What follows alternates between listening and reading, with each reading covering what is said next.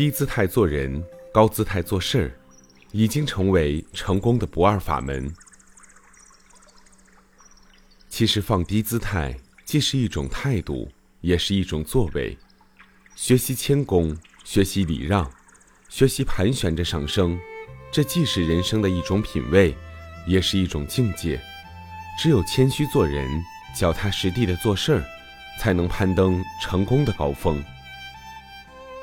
古来文人都以清高著称，这既是文人的一种脾气，也是一种当时文人的通病。清高虽显得与世不同，不与乱臣贼子同流合污。表现出了一种高洁的品格，可是，一味的清高不仅不会得到称赞，反而会遭人唾弃，受到打击。西汉时的盖宽饶为人刚正耿直，不畏权故，对于权臣、贵亲、宠宦种种违法犯禁之事，他都毫不留情地纠举，甚至对皇帝本人举措不当之处，也敢直言不讳。盖宽饶也绝不与贪官污吏。显媚小人同流合污，盖宽饶在汉宣帝时任司隶校尉，受皇帝之命，负责察举包括丞相在内的朝廷百官以及京师附近一带所有违法者，手下律有千名徒弟，可以领兵逮捕任何大奸巨猾。可见，他所面对的是整个上层统治集团。盖宽饶一再结怨于公亲显贵。仕途自然不顺利，很多地位比他低、能力比他差的凡庸之辈都超过了他，他心中不免抑郁不平，有所流露。他的一个好朋友王生写信劝他说：“圣明的皇帝知道你不畏豪强，廉洁公正，所以让你做监督百官之官，地位够尊显的了，奉心也够丰厚的了，你应当忠心报答上恩。”而你却一再以激烈的言辞指斥那些大臣，这可不是保全性命、立功扬名之道啊！如今朝中的执政大臣都是一些玩弄权力的老手，他们会花言巧语的加罪于你，你是不能避开他们的。也不要想以自己宝贵的血肉之躯和那些凶险难测的势力较量，否则我实在为你痛心。大丈夫立誓。应当正直而又不过分僵硬，灵活而又不失去分寸。古人讲“明哲保身”，就是这个道理。然而，盖宽饶是不能做到这一点的。一天，皇后的父亲徐广汉迁入新居，满朝公亲都去恭贺，盖宽饶却不去。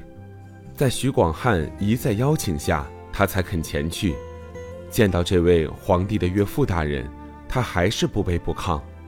徐广汉说：“你来晚了，要罚酒。”他说：“别让我多喝，我一喝酒就会管不住自己。”丞相魏侯趁机笑他说：“你不喝酒也管不住自己。”满座的人都以一种十分鄙视的目光注视着他。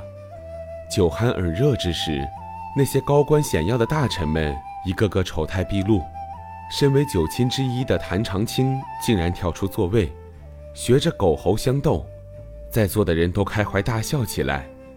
盖宽饶十分气愤，他抬头看着雕梁画栋的屋顶，冷笑道：“真是够快活啊！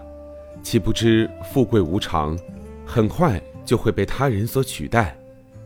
大家在这样的高堂华屋相聚，也不过是匆匆过客而已。这样的事儿我见多了。”诸位大人，好自为之吧。说罢，离席而去。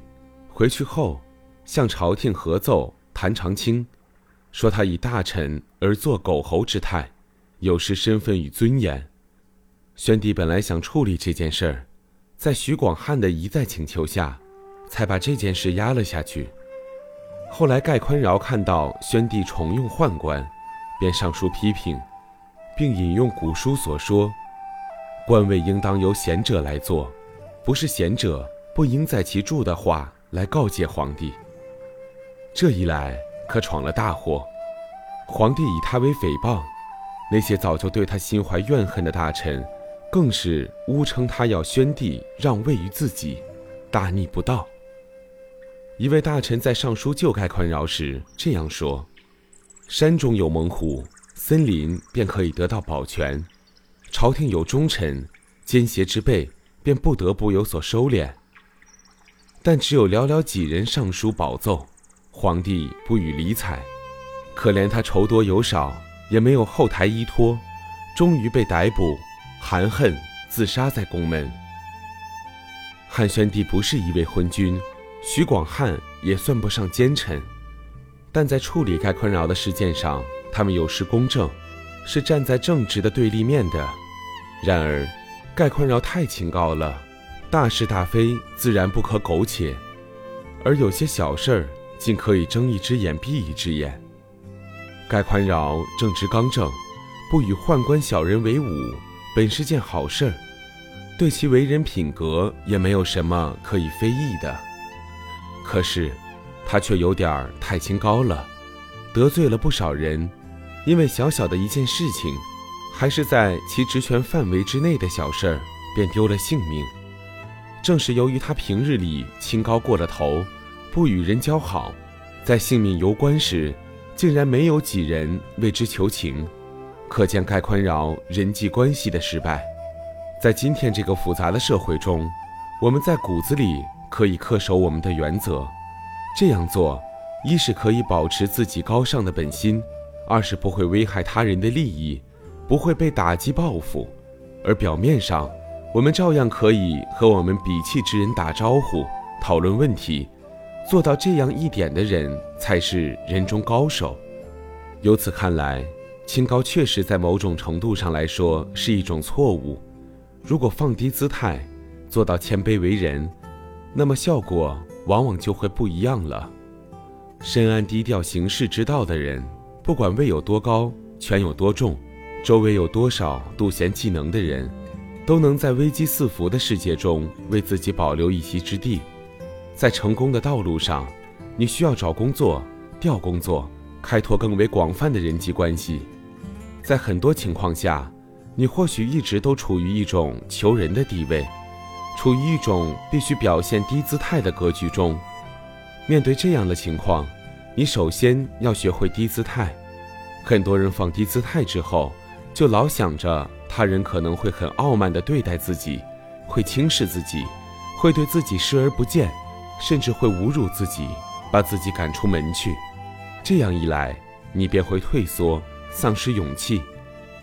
正因为如此。你或许就打出万事不求人的招牌，宁可忍受不求人办事的后果，不办事的麻烦，把事情搁置起来，也不去求助于他人。这只能说明你是脆弱的。你如何看待你自己是一回事儿，他人如何看待你是另一回事儿。你应该把他人如何看待你与你自身的价值分开，要懂得放低姿态，以自我保护，这是一个真理。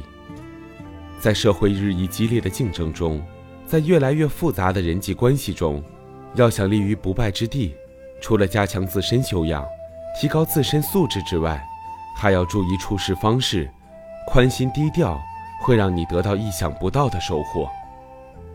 有一个大学生在校时成绩很好，大家对他的期望值也很高，认为他必将有一番了不起的成就。最后，他真的有了成就。但不是在政府机关或大公司里有成就，他是卖荷仔面卖出了成就。原来他在大学毕业后不久，得知家乡附近的夜市有一个摊子要转让，他那时还没找到工作，就向家人借钱把摊子租了下来。因为他对烹饪很有兴趣，便自己当老板卖起荷仔面来。他的大学生身份。曾遭致很多人不理解的眼光，但却也为他招来不少生意。他自己倒从未对自己学非所用及高学低用怀疑过。要放下身份，这是他的口头禅和座右铭。放下身份，路会越走越宽。放下身份的人，比不放下身份的人，在竞争上多很多优势。如果你想把事情做成，就得以一种低姿态出现在对方面前，表现的谦虚、平和、朴实、憨厚、毕恭毕敬，使对方感到自己充分得到了别人的尊重。